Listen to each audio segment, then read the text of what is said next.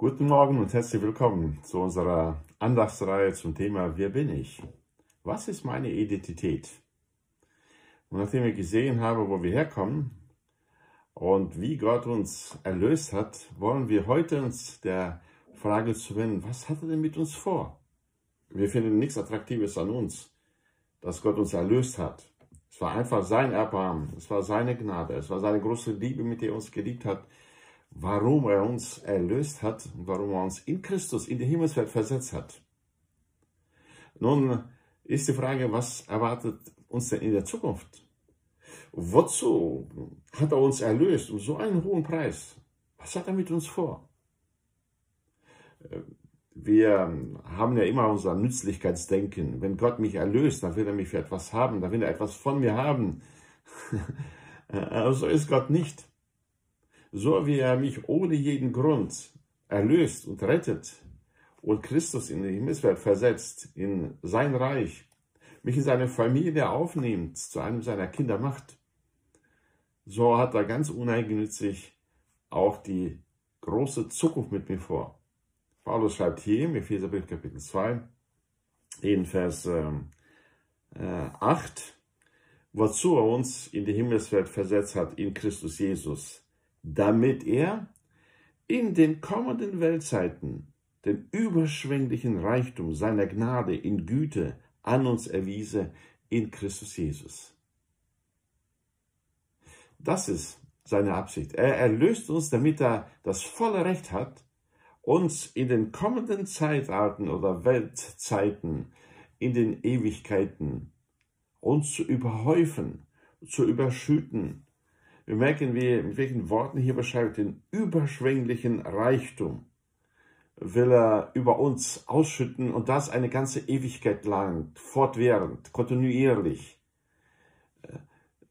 durch die Zeiten hindurch will er den überschwänglichen Reichtum in seiner Gnade, in Güte an uns erweisen ohne dass wir das irgendwie verdient haben. Deswegen, wenn wir darüber nachdenken, welchen Lohn bekomme ich dafür, dass ich mich hier für Gott einsetze, kann ich es vergessen. Der Lohn wird verschwinden in dieser unermesslichen Gnade, die Gott über uns ausschütten wird. Es wird viel mehr, viel mehr, weitaus mehr sein, als irgendjemand von uns irgendwie mit der Kraft, die Gott gibt, in den Gelegenheiten, die Gott geschaffen hat, mit den Gaben, die er gegeben hat, etwas Gutes gewirkt hat, getan hat. Gott hat vor uns über jeden Lohn hinaus mit seiner Gnade, mit dem überschwänglichen Reichtum zu überschütten. Und das in Güte, in Freundlichkeit, in Wohlwollen. Nicht äh, knauserig und auch nicht äh, widerwillig. Ganz im Gegenteil. Gott hat seine Freude darin, dich zu beschenken den er erlöst hat. Dich, den, der im Glauben die Gnade Gottes, die Liebe Gottes, sein Erbarmen verstanden angenommen hat.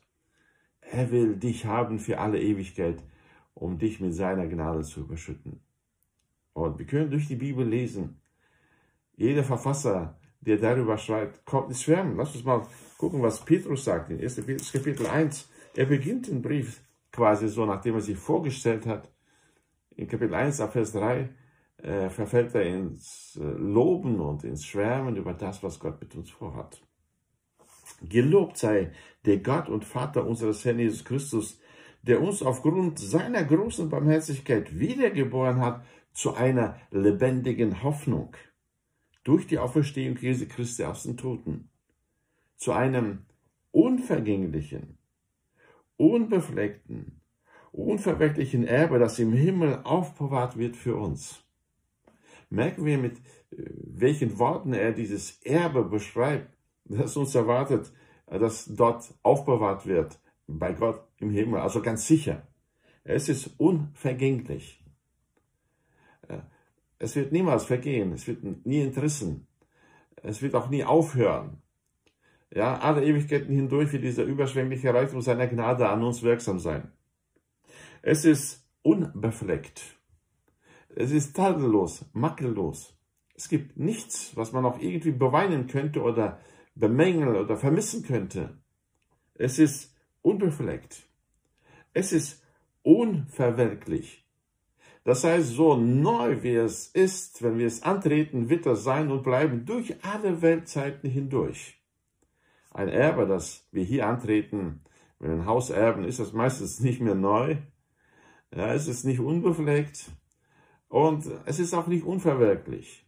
Alles hier in dieser Welt verfällt. Nicht so ist das mit dem Reichtum, überschwänglichen Reichtum der Gnade Gottes. Es ist jeden Tag neu. Es ist frisch. Es ist unverbraucht, unverbrauchbar. Weil es ein endloser Reichtum, den Gott uns gibt. Und dann sagt er auch, dass auch wir für dieses Erbe bewahrt werden, die wir in der Kraft Gottes bewahrt werden, durch den Glauben zu dem Heil, das bereit ist, geoffenbart zu werden in der letzten Zeit. Dann werdet ihr euch jubelnd freuen, die ihr jetzt eine kurze Zeit, wenn es sein muss, traurig seid in mancherlei Anfechtungen, damit die Bewährung eures Glaubens, der viel kostbarer ist als das vergängliche Gold, das doch durchs Feuer erprobt wird, Lob, Ehre und Herrlichkeit zur Folge habe bei der Offenbarung Jesu Christi. Das ist es, was uns erwartet. Also wer bin ich? Ich bin ein Kandidat, ein Erbe Gottes. Ich bin äh, der Anwärter für den überschwänglichen Reichtum der Gnade Gottes, die sich alle Ewigkeit hindurch, täglich und ständig sich über mich ergießen und mich überfluten soll. Das ist meine Identität. Und das ist es, was meine Entscheidungen hier und jetzt prägt was auch die Mängel oder die Leiden in dieser Zeit oder Anfechtungen von, Petrus, von denen Petrus hier redet, sehr relativiert. Es ist nur eine kurze Zeit und erträglich. Wenn ich darüber hinweg blicken kann in das, was mich erwartet, wer ich bin, wofür Gott mich erlöst hat und zu sich holen wird für alle Ewigkeit, dann fällt das tatsächlich nicht mehr ins Gewicht. Lass uns mit diesem Blick durch den Tag heute durch jeden Tag unseres Lebens gehen in dieser Vorfreude auf diesen überschwänglichen Reichtum der Gnade Gottes, der sich über uns ergießen wird in Christus Jesus. In ihm haben wir alles, hier und jetzt und für alle Ewigkeit.